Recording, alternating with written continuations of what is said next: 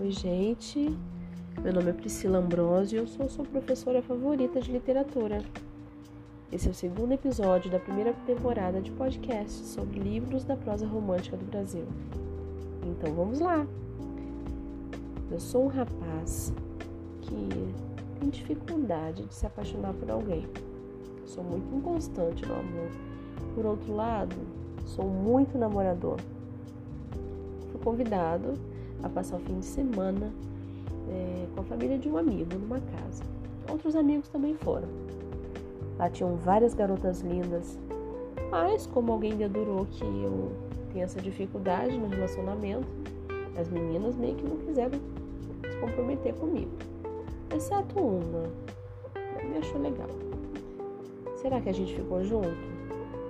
Bem, eu tinha também feito uma aposta com dos meus amigos ele disse que eu me apaixonaria nesse fim de semana. Será que eu me apaixonei por alguém? Será que o meu segredo de infância atrapalhou o meu relacionamento? Quem sou eu?